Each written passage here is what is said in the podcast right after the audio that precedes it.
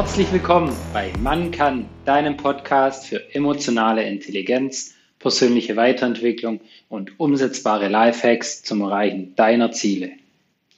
Heute mit einem kleinen Special und zwar habe ich einen Gast mitgebracht. Er ist Hypnomentalist, Autor, Hypnosetrainer und Coach und Spezialist für Instant-Hypnose, 55 Jahre jung, verheiratet, kommt aus Südhessen und bekannt für Straßenhypnose, die er seit über zehn Jahren in Deutschland etabliert und immer weiter verbreitet. Herzlich willkommen, Tom Veit. Hi, grüß dich. Ich freue mich zu meinem ersten Interviewgast und dass es gerade du bist. Du als Spezialist für Hypnose habe ich gedacht, das ist sehr, sehr passend zu meinen letzten Folgen, wo es über Selbsthypnose geht.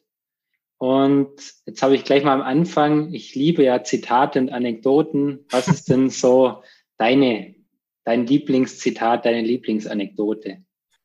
Ja, Marcel, erstmal vielen Dank für die Einladung. Ich freue mich auch total, dass wir hier äh, zusammenkommen virtuell. Ja. Äh, Zitat, Zitat. Was ich immer sehr gerne mochte, ist ähm, die beiden NLP-Spezialisten, die ja NLP mit äh, erfunden haben, Bandler und Grinder, die haben ähm, häufig Seminare gegeben natürlich zu NLP und auch Hypnose. Und zu Beginn äh, sagte immer einer von den beiden, alles ist Hypnose. Äh, und der andere antwortete dann immer mit, nein, äh, nichts ist Hypnose, Hypnose gibt es gar nicht. Und das finde ich einen äh, sehr schönen Einstieg in solche Diskussionen darüber, was ist eigentlich Hypnose, wie tief muss eine Hypnose-Trance sein, damit sie funktioniert. Da scheiden sich ja häufig die Geister. Und ähm, das finde ich ganz geschickt, weil ähm, tatsächlich sehe ich Hypnose nicht so verbissen, ja, dass es eine bestimmte Struktur, mhm. eine bestimmte Tiefe hat oder einen bestimmten Ablauf folgen muss, ja. Und deswegen kann man durchaus sagen, alles, was wir tun, ist Hypnose, weil wir mit Suggestionen um uns werfen, um, um andere zu beeinflussen. Andererseits äh, gibt es auch Suggestionen überall äh, in der Welt. Ja, man muss sich nur irgendeine Art von Werbung anschauen. Auch da sind Suggestionen mhm. versteckt und Botschaften und da würden die meisten nicht sagen, dass es Hypnose ist. Ja? Also wo Hypnose anfängt und wo es aufhört, ist wirklich gar nicht so leicht zu bestimmen. Und deswegen finde ich das ganz gut zu sagen, alles ist Hypnose und gleichzeitig ist nichts Hypnose. Ja, definitiv kann ich auch nur zustimmen. Schwierig. Wir werden dann, wenn wir schon direkt im Thema sind, was ist dann für dich Hypnose? Also wie würdest du das für dich definieren? Also ähm, sagen wir mal so, es, fragst du zehn Leute zu einer Definition von Hypnose, bekommst du wahrscheinlich elf Antworten. Ja, weil jeder hat so seine eigene ähm, so ein, sein eigenes Verständnis, seine eigene Definition. Es gibt äh, ein paar Definitionen, die verhältnismäßig gängig und weit verbreitet sind. Für mich ist Hypnose ein Prozess. Ja, man sagt mhm. zwar oft, Leute sind in Hypnose, aber damit ist eigentlich gemeint, sie sind in einer hypnotischen Trance. Aber äh, die Trance ist der Zustand und die Hypnose ist der Prozess. Und zwar der Prozess, jemanden in eine Trance zu führen ja, mhm. und mit Suggestionen seine, im weitesten Sinne, seine erlebte Realität zu verändern. Und das kann man auf ganz vielfältige Weise machen. Wie ich eben schon bei diesem Zitat gesagt habe, eine, eine Hypnose oder eine hypnotische Trance ist äh, auf ganz vielfältige Arten ähm, erzielbar. Und für mich ist es dann Hypnose, wenn ein Hypnotiseur dabei beteiligt ist. Ja, also eine Trance, die du vielleicht auch jeden Tag äh, erlebst, wenn du dir ein spannendes Buch durchliest oder einen Film schaust und ganz in einer Sache aufgehst oder dich ganz auf eine Sache konzentrierst, würde ich jetzt nicht als Hypnose bezeichnen. Aber wenn du mit Unterstützung eines Hypnotiseurs solche Zustände erreichst, dann würde ich sagen, es ist Hypnose. Und wenn du dein eigener Hypnotiseur bist, du hast eben Selbsthypnose erwähnt, dann ist es mhm. auch Hypnose, aber dann spielst du eben gleichzeitig zwei Rollen. Ja, das ist ja auch oft der, die Schwierigkeit bei der Selbsthypnose, dass du gleichzeitig der Hypnotiseur und der Hypnotie bist. Ja. Ja, und wenn kein Hypnotiseur dabei ist, dann würde ich es nicht als Hypnose bezeichnen, aber durchaus schon als Trance, weil das gibt es immer und überall. Ja, ja da bin ich auch der festen Meinung, dass wir unter einer ständigen Trance leben. Ja. Weil für mich, ja, ich sag mal, die ganzen Worte und alles, was wir in uns einfließen lassen, beeinflusst uns ja vor allem unsere Filter. Ist so für mich eine schöne Vorstellung, was wir überhaupt merken und aufnehmen. Mhm. Ja, ja, ganz richtig. Und ähm, gerade in der Hypnose ist es ja Ziel des Hypnotiseurs, diese Filter entweder zu benutzen oder zu verändern. Ja, äh, mit der entsprechenden Wortwahl, mit dem entsprechenden Prozess, durch den der Hypnotiseur führt, damit Menschen eben die Welt anders sehen. Und je nachdem, mit welchem, mit welchem Ziel der Hypnotiseur eine Hypnose macht. Ne? Es gibt ja jetzt therapeutische Hypnose oder wie ich das mache. Ich mache ja eigentlich keine therapeutische Hypnose, sondern ich nenne es immer Hypnose zu Unterhaltungs- und Informationszwecken, um das böse Wort Showhypnose nicht in den Mund nehmen zu müssen. Aber ich benutze Hypnose, um den Leuten eben ihr ein, ein schönes Erlebnis zu verschaffen. Und zwar ein Erlebnis, was sie sonst so äh, nicht erfahren würden.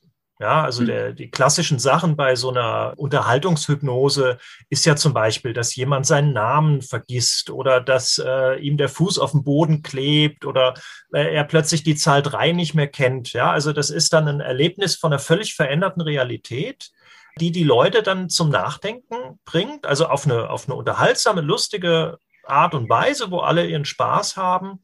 Aber trotzdem denken die Leute darüber nach, dass wenn so etwas in wenigen Sekunden möglich ist, ja, was kann man dann mit Hypnose noch alles machen? Ja? Und viele meiner Kollegen, die auch Hypnosetherapeuten oder Hypnosecoaches sind, nutzen das dann zum Beispiel auch für Werbezwecke, die dann sagen, hier und wenn du mal ein Problem hast, dann ruf mich doch an. Das funktioniert wirklich ganz gut. Ich finde es auch faszinierend, wenn ich das mit Klienten oder so, ich sag mal, ganz kleine hypnotische Phänomene. Die Hände ziehen sich an mhm. oder ein Arm nach oben, einer nach unten. Allein was ja die Erfahrung, was es ausmacht, was ihre eigenen Gedanken bewirken können, finde ich phänomenal. Auch ja. als Vorbereitung. Und ja, ja. finde ich eben auch so wichtig in Richtung Selbsthypnose, wie wir mit uns sprechen und in was für draußen wir uns versetzen, dass man dann eben auch ganz, ganz viel bewirken kann. Mhm. Ja, Tom, was mich natürlich auch brennend interessiert, wir haben uns ja auf dem NLP-Seminar in Hamburg kennengelernt, wo du ja. als Co-Trainer dabei warst. Und damals habe ich ja mitbekommen, dass du Hypnose machst. Wie bist du zu dem ganzen Thema gekommen? Also, wo du jetzt heute bist? Ja, also ähm, das war ein, ein recht interessanter Weg. Ja, ich habe ja beruflich seit vielen Jahren war ich in der IT-Branche mhm. zuständig als äh, Strategie- und Innovationsberater, habe das lange Jahre gemacht ja, und habe eigentlich Hypnose aus dem Interesse heraus mir angeschaut, weil ich ein Video gesehen habe von so einer Straßenblitzhypnose, ja, so wie man sie heutzutage äh, auf YouTube hoch und runter äh, sieht. Ja, das war zu Zeiten, da gab es das noch gar nicht in der Form. Aber ich habe mir das angeschaut und hatte erst gedacht, das kann gar nicht echt sein. Ja, was die da zeigen, das muss irgendwie ein Fake sein. Ja, man, man, man sieht da ja einiges und habe dann aber festgestellt, dass es dazu sogar Seminare und, und DVDs gibt, wo man das lernen kann und war dann in einem dieser Seminare und tatsächlich äh, gerade diese Blitzhypnose-Techniken äh, kann man lernen. Das ist auch gar nicht so schwer und das hat mich total begeistert. Und ich weiß noch, mein erster äh, Seminarleiter, wo ich ein Blitzhypnose-Seminar absolviert habe, der hatte uns Teilnehmern empfohlen, Straßenhypnose zu machen zum Üben. Ja, also tatsächlich einfach auf die Straße zu gehen, Leute anzusprechen und wenn Leute Interesse haben, denen Hypnose zu zeigen, um die Blitzhypnose-Techniken besser zu üben und praktische Erfahrungen damit zu machen. Und ähm, naiv wie ich damals war, habe ich das tatsächlich gemacht. Ja, bin in die Fußgängerzone gegangen, und habe angefangen, Leute zu äh, hypnotisieren. Ja, also natürlich mit, mit viel Vorgespräch und die Leute hat das halt interessiert, was macht der da? Und das hat mir so viel Spaß gemacht, dass ich bei der Straßenhypnose hängen geblieben bin. Ja, und das ist äh, heute ein, ja, eins meiner äh, größten Steckenpferde, diese Straßenhypnose. Und ich habe das vor boah, ich glaube, über zehn Jahren habe ich damit begonnen und dann kamen halt andere dazu, weil in der Gruppe macht es immer mehr Spaß. Und dann ist das gewachsen und gewachsen. Inzwischen gibt es in Deutschland eine ganze Community von Hypnotiseuren, die dann gemeinsame Events machen in der Fußgängerzone Also hier im, im, süddeutschen Raum haben wir schon in Stuttgart oder in München oder auch hier, äh, wo ich herkomme, in Darmstadt, mit bis zu 20 Hypnotiseuren auf der Straße, also in der Fußgängerzone, Straßenhypnose gemacht. Und das ist dann natürlich ein Riesen-Happening. Ja? Und ähm, das hat mir sehr viel Spaß gemacht. Dann habe ich angefangen, Seminare zu geben zu dem Thema, weil die Leute mich mhm. angesprochen mhm. haben, die das eben auch lernen wollten.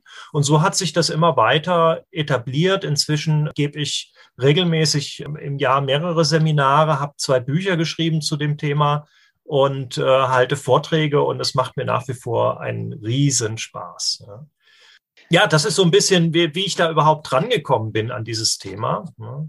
Mhm. Ähm, und bin seitdem auch dabei geblieben. Ja, natürlich mit, man entwickelt sich immer weiter. Ja, ich habe dann neue Konzepte, Methoden und so weiter gelernt oder selbst entwickelt. Und das entwickelt sich alles so in, in verschiedene Richtungen. NLP ist zum Beispiel eine. Ne? NLP und Hypnose mhm. passt so super zusammen.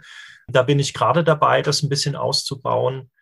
Hypnose und Zauberei ist auch ein Thema, was super schön zusammenpasst. Ja, also gerade so Mentalmagie auf der Bühne mit Hypnose zu verbinden, ist toll. Und natürlich Hypnose und Therapie. Ja, also Coaching ist natürlich auch ein Riesenthema, was gerade immer stärker so im, im Kommen ist spannend, vor allem, dass du über deinen, ich sag mal, eigenen Schatten damals gesprungen bist, direkt auf die Straße. Ich glaube, das ist ja für viele das Abschreckende in der Straßenhypnose. Ja, also tatsächlich, ähm, das war, als ich das das erste Mal gemacht habe, unglaublich schwierig. Ne? Ich bin auch eine halbe Stunde in der Fußgängerzone auf und ab gelaufen und kein Platz war richtig und die Menschen waren auch alle unpassend und äh, die Zeit und das Wetter und so. Ja? Und ich habe mich also sehr erfolgreich eine halbe, dreiviertel Stunde davor gedrückt anzufangen.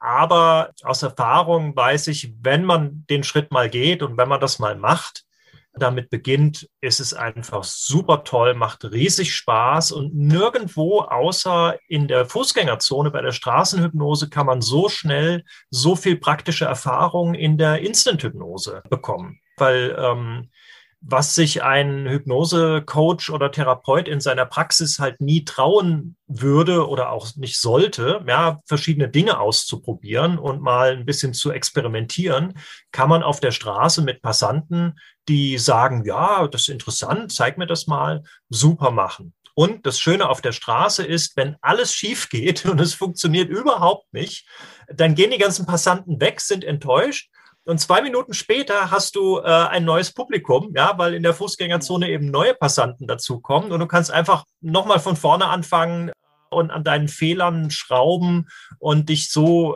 ständig verbessern. Und da reicht teilweise ein Nachmittag, den du in der Fußgängerzone mit Hypnose verbringst und dann hast du eine, eine praktische Erfahrung gesammelt, die andere nicht in zwei Jahren hinbekommen. Ne? Hm. Also das, ähm, das ist so mein Ding du hörst es auch schon, ja, ich brenne äh, so ein bisschen dafür. Und tatsächlich ist das auch das Hauptthema in meinen Seminaren oder was die Leute mir sagen. Ich habe Angst, damit anzufangen. Ja? Mhm. Und speziell bei diesen Blitzinduktionen, die ja wirklich, also gefühlt oder wie man, wenn man von außen zuschaut, sehr, sehr schnell gehen. Ja, also man denkt ja, das ist eine Sache von Sekunden, haben viele, gerade Hypnosetherapeuten, Angst, solche Induktionen zu benutzen, weil sie denken, ja, wenn das in dieser einen Sekunde eben nicht funktioniert, dann ist alles vergeben und verloren und dann ja, dann stehe ich da ja, und habe versagt und das will ich nicht riskieren. Und da versuche ich den Teilnehmern in meinen Seminaren eben die Angst zu nehmen, weil das ist de facto nicht so. Es hängt, also der Erfolg oder Misserfolg hängt als allerletztes von dieser einen Sekunde ab, ja, sondern von vielen, vielen anderen Faktoren, die man ganz in Ruhe üben und vorbereiten kann. Ja. Ja, ich muss sagen, ich bin auch schon heiß, wenn du mal in Stuttgart wieder unterwegs bist, da teilzunehmen ja. und mitzumachen. Da brenne ich ähm, auch schon.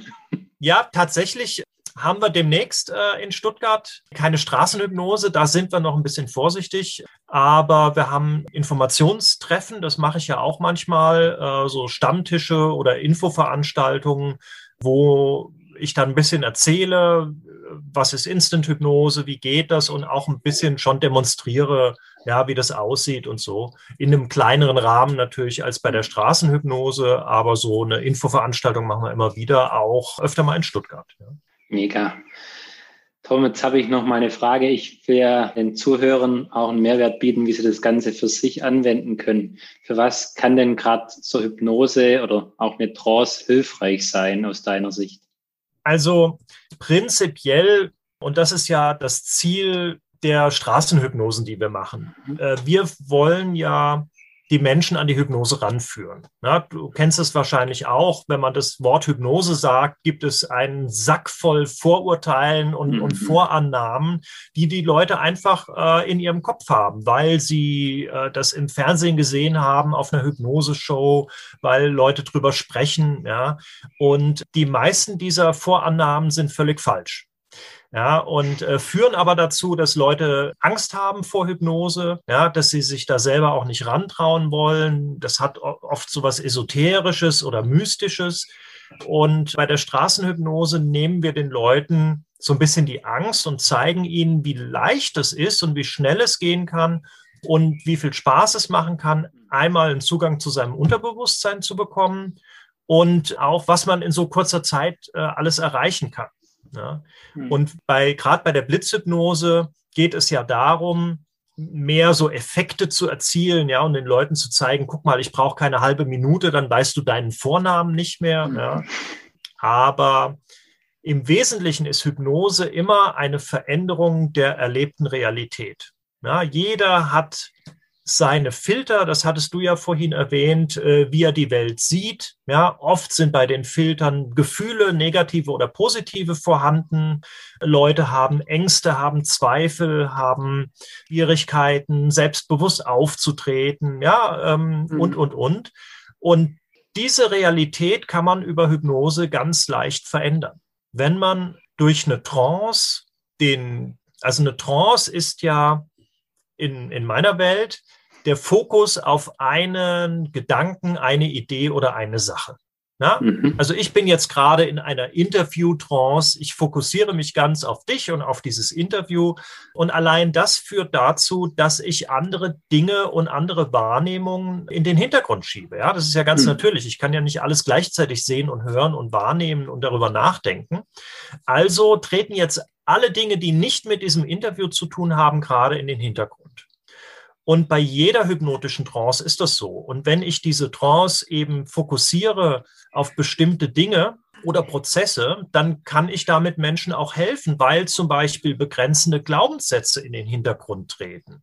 Also diesen typischen ach, ich habe Angst davor, das kann ich nicht, ich muss, ich, ja, ich unterliege irgendwelchen Zwängen, ich bin ein Opfer der Umwelt, ja, also solche Glaubenssätze oder Wahrnehmungen treten in den Hintergrund und dann kann ich in der Hypnose unterbewusste kreative Vorgänge starten, ja, Lösungsmöglichkeiten finden. Also man denkt ja immer gerade bei dieser Blitzhypnose, dass der Hypnotiseur dem Hypnotie, also dem, der hypnotisiert wird, irgendetwas antut. Ja, ich hypnotisiere dich, ja, und ich habe Macht über dich und, äh, und ich tue etwas und, und du, äh, der hypnotisiert wird, der sitzt nur passiv da und lässt das geschehen. Ja, das ist ja nicht so.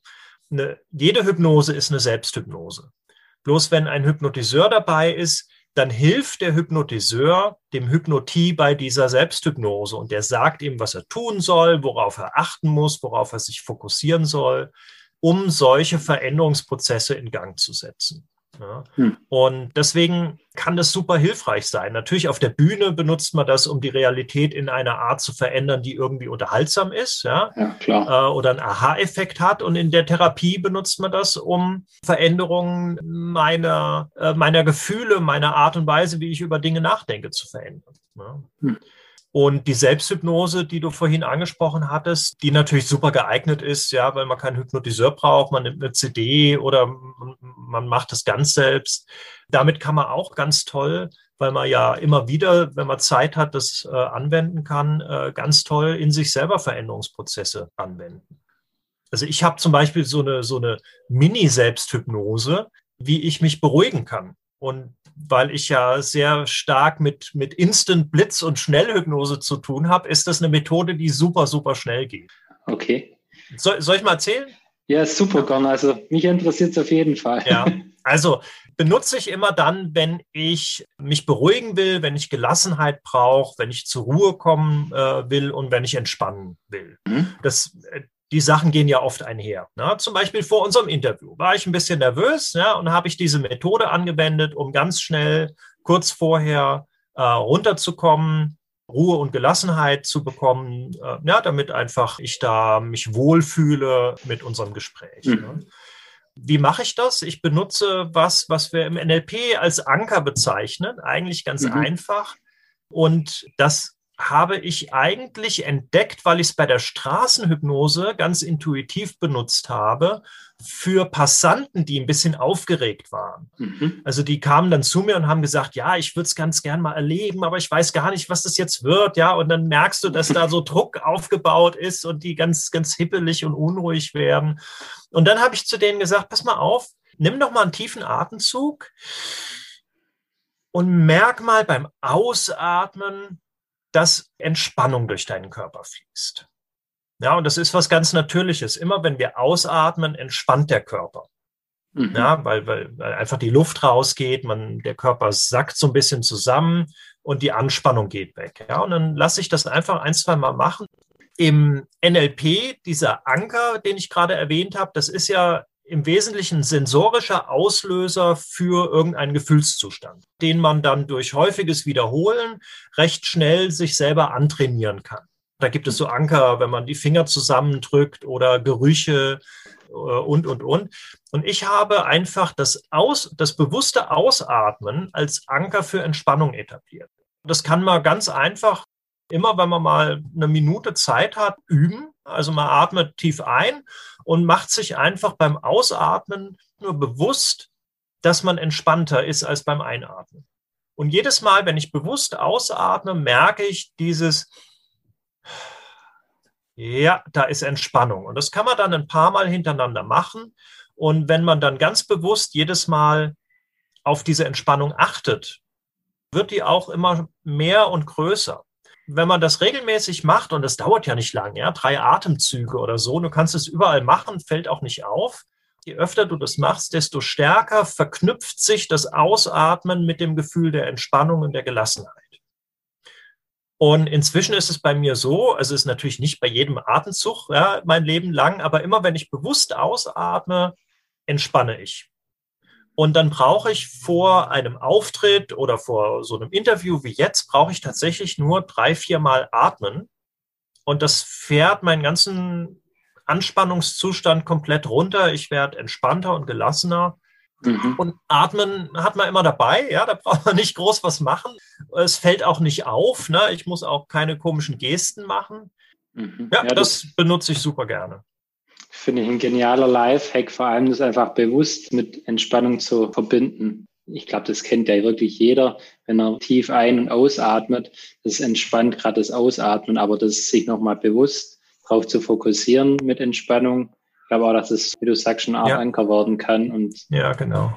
Und ich meine, damit dieser, dieser Anker oder diese Ankertechnik funktioniert, musst du es dir eben bewusst machen. Ne? Du musst ja. bewusst erleben, dass du beim Ausatmen entspannen kannst. Mhm. Und dann wird irgendwann Ausatmen zu Entspannung. Das sickert dann mit jeder Wiederholung etwas stärker ins Unterbewusstsein ein. Und irgendwann ist es tatsächlich so, dass, dass ich auch inzwischen schon ganz automatisch, wenn ich irgendwie kurz mal runterkommen muss oder Gelassenheit brauche, ich einfach einmal kurz und mein Körper oder mein Unterbewusstsein macht dann den Rest, ja, weil er das gelernt hat, dass Ausatmen entspannen heißt. Das heißt, ähm, das ist für mich wie ein Knopf, den ich benutzen kann zum Entspannen.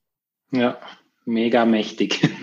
Ja, tatsächlich. Und, und Ausatmen ist natürlich jetzt auch ein sehr geeigneter Anker für Entspannung, ja. ja, weil der Körper sowieso entspannt. Also funktioniert besser, als wenn ich sage, ich nehme Chaka als Entspannungsgeste, ja. Braucht ein bisschen mehr Übung. Ja, genau, ja. Muss ich definitiv in Zukunft probieren. Also ich muss schon sagen, durch Meditation ist es bei mir auch schon die Atmung deutlich effektiver geworden Richtung Entspannung, aber das so ganz bewusst muss ich mal ausprobieren. Mhm. Werde zum Macher und Regisseur deines Lebens.